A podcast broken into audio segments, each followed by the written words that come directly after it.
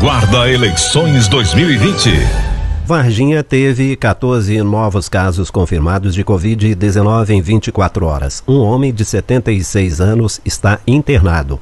Os novos contaminados têm entre 18 e 84 anos de idade. São 10 homens e 4 mulheres. Um homem de 76, como eu disse, está internado, elevando o total de internações para 13, 5 em UTI. São 44 mortes. 1.435 contaminações desde o início e 1.325 recuperados. Nós estamos recebendo ao vivo o presidente do Conselho Municipal de Saúde, advogado Cláudio Miranda, que é nosso parceiro e vem analisar o cenário da Covid-19. Bom dia, presidente. Bom dia, Rodolfo. Bom dia, ouvintes. É bom estar de volta. Bom, há pouco eu falei dos números da pandemia aqui na cidade. Como é que você analisa esse cenário atual, Cláudio? Hoje nós contamos com 66 casos ativos, que são os que têm capacidade de transmissão. Esse número é relativamente bom porque ele veio de uma, de uma descendência, ou seja, houve uma queda no último período, nos últimos 15 dias, mas a gente está observando um pequeno viés de alta que já é um reflexo do feriadão no começo do mês. Então a gente está tendo um impacto um pouco maior de casos essa semana por causa disso. E provavelmente a gente vai ter um impacto um pouco maior até o final do mês, mas bem menos do que a gente teve em setembro, em agosto, por exemplo. Sim.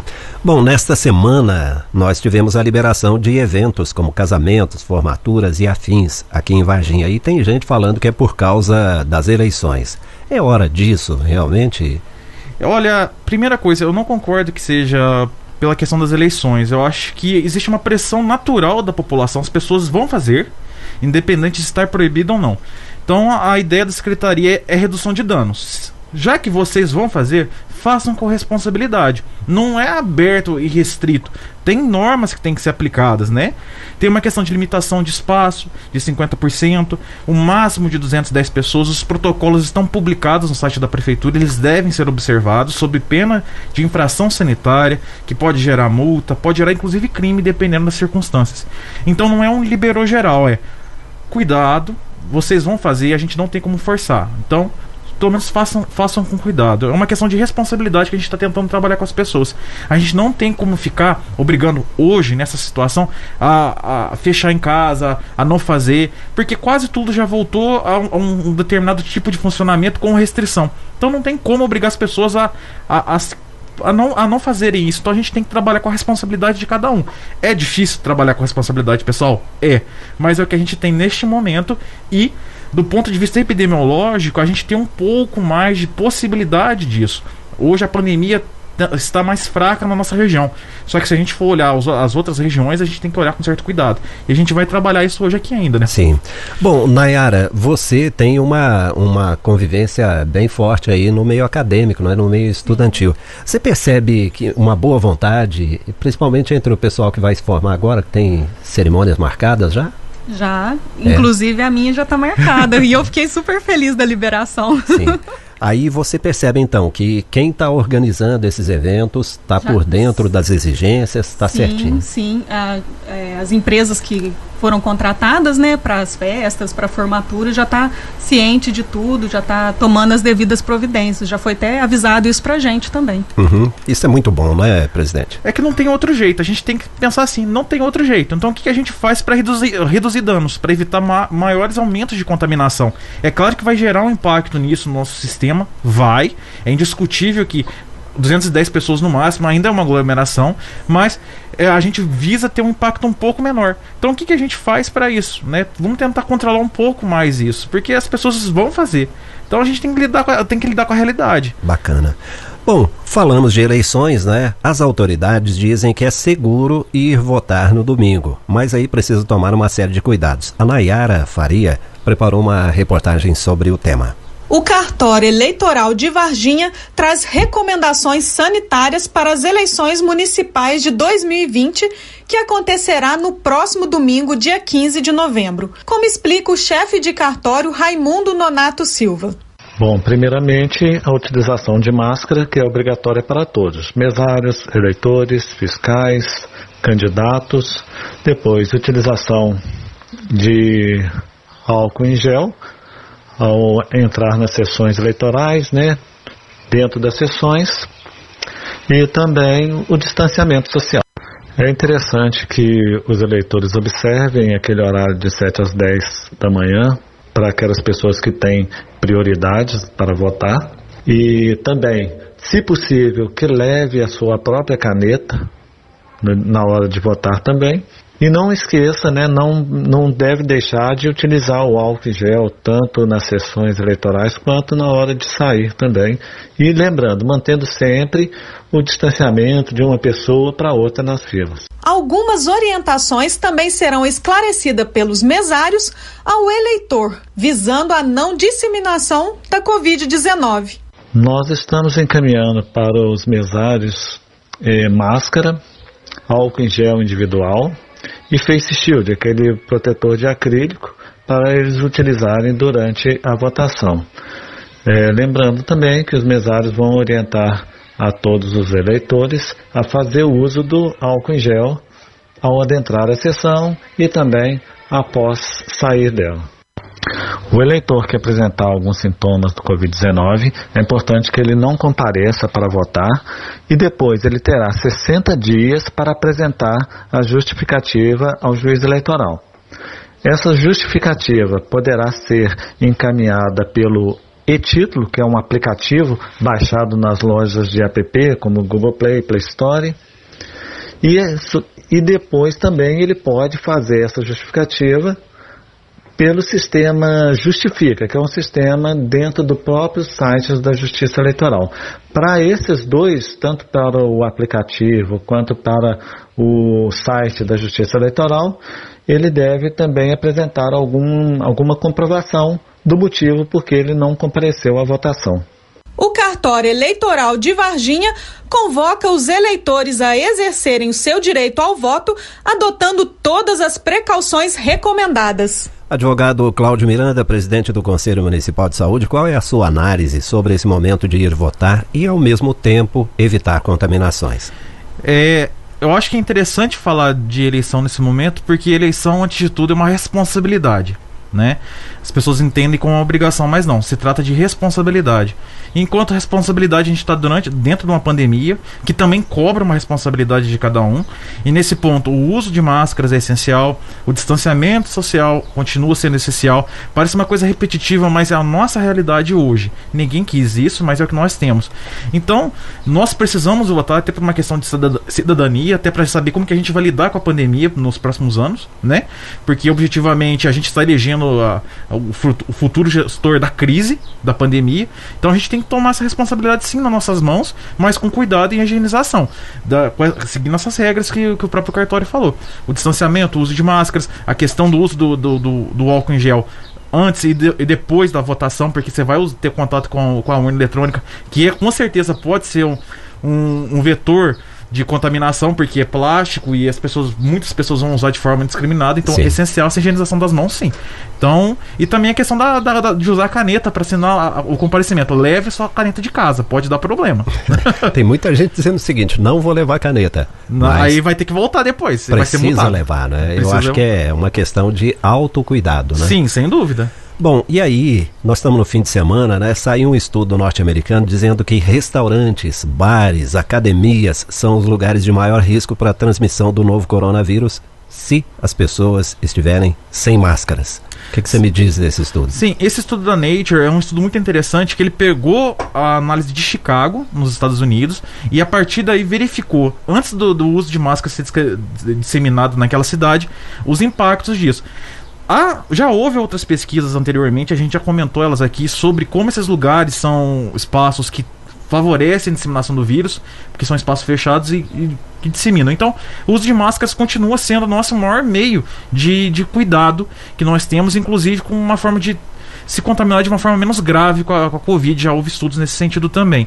Então, o uso de máscaras continua sendo o nosso único meio de proteção eficiente. Vacinas a gente talvez venha a ter já em 2021, só que, res, ressalto, não vai ser massificada, não vai ser vacina para todos, vai ser para segmentos específicos, profissionais de saúde e alguns grupos de risco, porque nós não temos capacidade de produção global, nacional ou regional para fazer esse tipo de vacinação em um aspecto tão grande. Então, o uso de máscaras continua sendo essencial, as pessoas vão voltar a circular, então é importante observar os protocolos sanitários, principalmente os comércios. Volto a ressaltar que os comerciantes, eu falo principalmente de Varginha, foram os grandes heróis da pandemia, porque junto com os profissionais, foram quem segurou na unha a, a questão da, da, da, Covid, principalmente porque não houve uma lei obrigando as pessoas a usar máscara, então ficou para o comerciante esse ônus, essa obrigação, mais uma obrigação.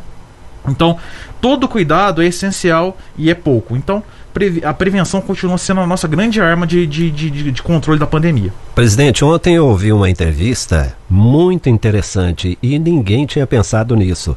Parece que as coisas estão caminhando assim meio sem planejamento. O presidente da ABIMO, que é a Associação Brasileira de Insumos Médicos e é, Odontológicos, ele estava dizendo o seguinte: olha, tá todo mundo falando de vacina, tudo bem, mas para vacinar você precisa de quê? De seringa. Sim. E aí a indústria não está produzindo seringas o suficiente para abastecer o Ministério da Saúde. E o Ministério disse o seguinte: olha, nós temos expertise nisso, a gente tem muita experiência, ninguém vai ficar sem vacinar por falta de seringas. Nós podemos remanejar estoques e depois comprar estoques novos. Mas de fato ninguém tinha pensado nisso, né? A infraestrutura dos insumos para esse tipo de trabalho de vacinação é realmente um problema. Só que além dessa questão do, dos insumos, eu, acho, eu vou além. Se a gente for pegar, por exemplo, a vacinação da polio, o Brasil vacinou metade do grupo da meta proposta.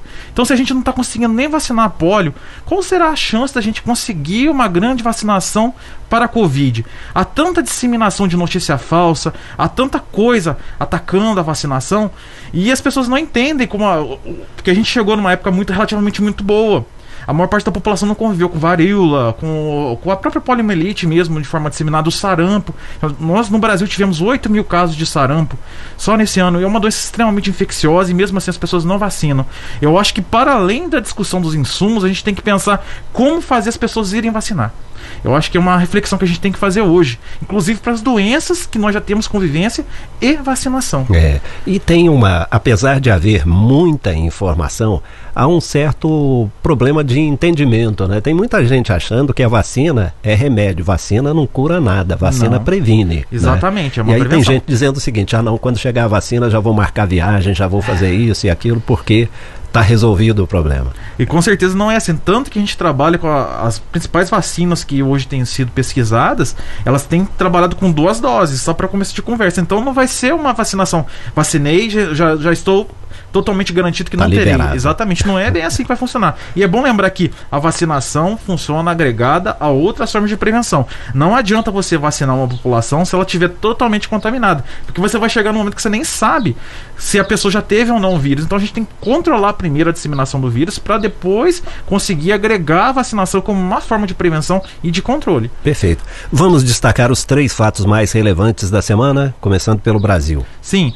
O que eu destaco é o crescimento da síndrome respiratória aguda grave no país em 10 capitais e também o aumento de internações por causa da Covid no, no, na cidade de São Paulo, o que aponta uma tendência de crescimento. Além de Manaus, no mês de outubro, tem um índice de internação 117% a mais em, neste mês em relação a, a, a, setembro. Então a gente tem que tomar muito cuidado, que a Covid ainda é, um é muito presente e ela pode apresentar uma tendência de subida porque as pessoas estão cada vez mais relaxadas com as, com as, medidas de prevenção.